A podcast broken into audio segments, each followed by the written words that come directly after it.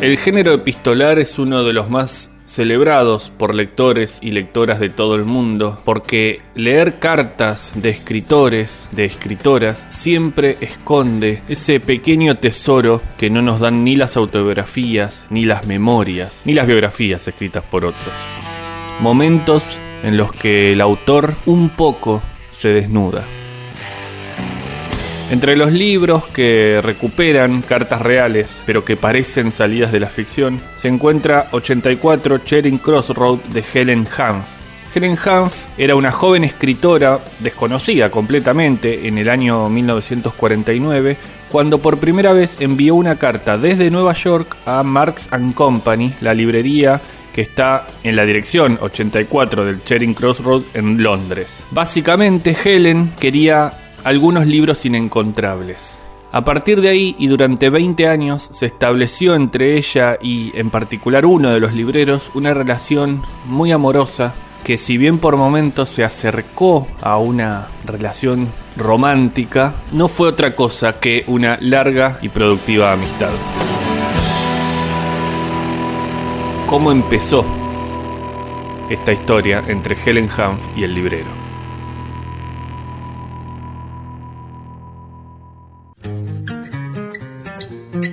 New York City, 5 de octubre de 1949.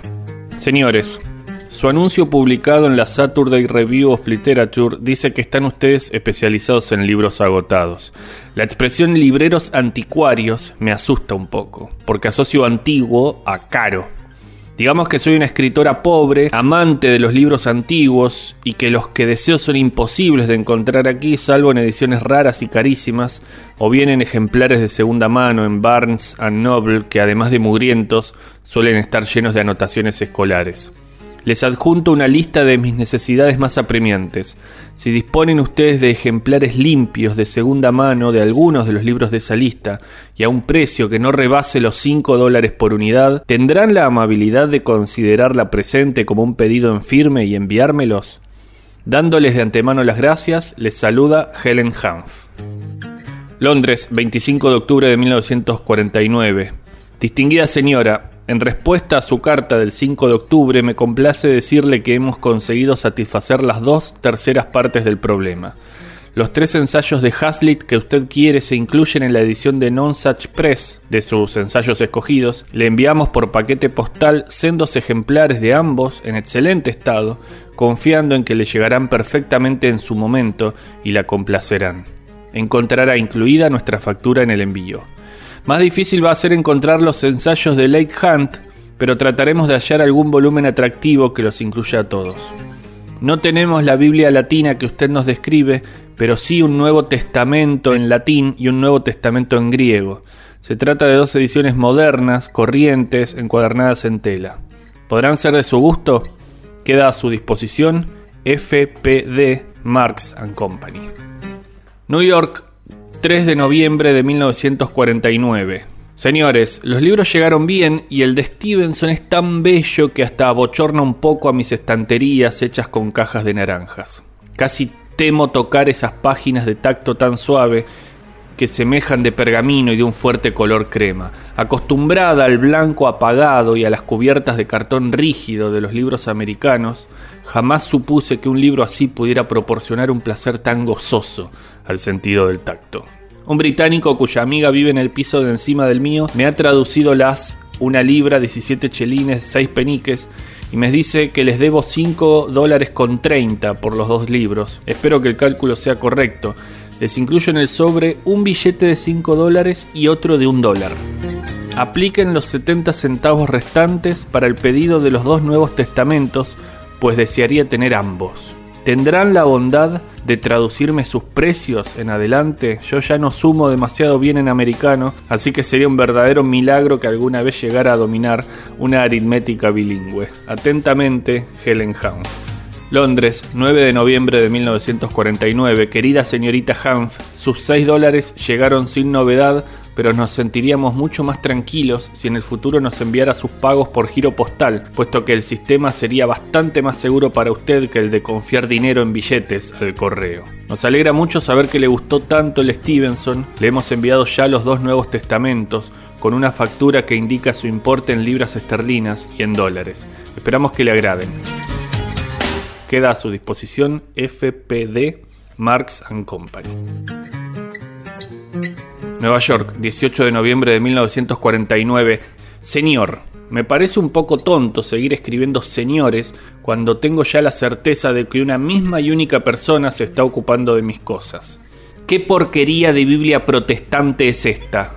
Tengan ustedes la amabilidad de informar a los responsables de la Iglesia de Inglaterra que han echado a perder la prosa más bella que jamás se ha escrito. ¿Quién les dijo que sascandilearan con la vulgata latina? Lo pagarán en el infierno, miren lo que les digo. Londres, 20 de diciembre de 1949. Querida señorita Humph, solo unas letras para decirle que su regalo ha llegado hoy y que su contenido se ha repartido entre todo el personal de la librería.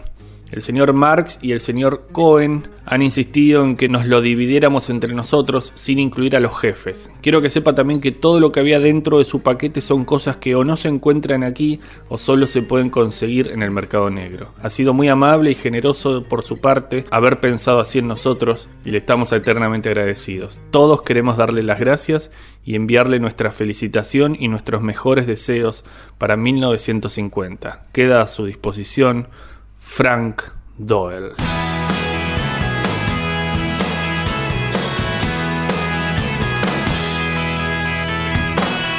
Got a box full of letters. Might like to read some things that you might like to see, but they're all addressed to me. Wish I had a lot of answers. Cause that's the way it should be. But All these questions being directed at me. I just can't find the time to write my mind the way I want it to read.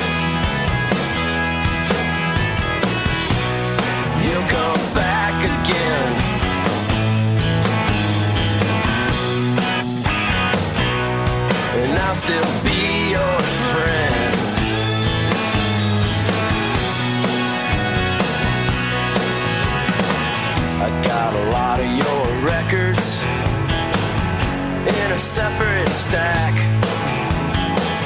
Some things that I might like to hear, but I guess I'll give them back. I wish I had a lot of answers. That's the way it should be. For all these questions being directed at me just can't find the time to write my mind the way I want to read. You'll come back again.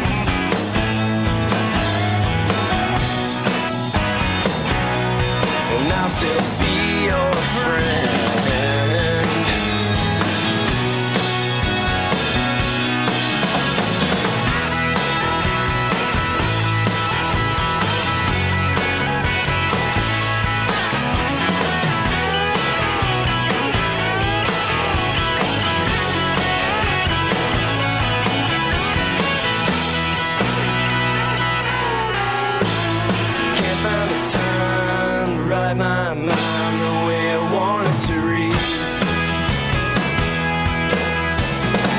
spent time to write my mind the way I wanted to read.